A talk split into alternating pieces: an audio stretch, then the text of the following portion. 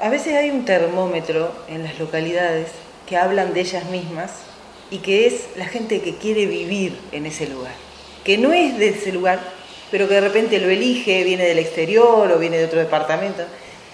¿Eso se siente en Colonia Valdense? Gente que, dice, yo quiero vivir ahí. Qué linda pregunta que haces, como siempre cargada de inteligencia. Eh, nosotros estamos en una segunda ola inmigratoria bien clara de extranjeros básicamente argentinos y de muchísimos uruguayos que se fueron a vivir a Montevideo a hacer sus estudios, digamos, se casan, tienen uno o dos hijos y después prefieren venirse a vivir acá, porque la calidad de vida es muy buena y Montevideo está a un paso. Si uno de los dos puede trabajar a distancia y el otro viaja, estamos a 120 kilómetros por doble vía. ¿Sabes cuántas líneas de ómnibus departamentales y nacionales pasan por Colonia Valdense diariamente de lunes a viernes? Decía un número. Ocho. No, no sé. ¿Ocho? 111. eso incluye todo, ¿no? O sea, el, el Compañía Colonia que nos llega a Montevideo, el que va a Montevideo, el COMSA que va a San José, 111 líneas de hombre para todos lados. ¿no? O sea, la conectividad es altísima y eso también genera. De ahí que teníamos, por ejemplo, eh, bastantes demandas de fibra óptica.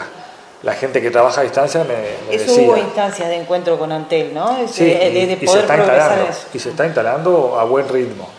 Entonces, este, cuando tú decís hay un termómetro, bueno, el termómetro a nosotros nos marca que la gente se viene a vivir.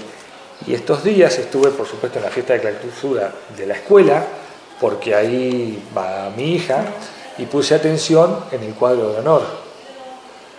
De los nueve personas que están en el cuadro de honor, capaz que tres eran de apellidos piamonteses. El resto no. ¿Qué quiere decir?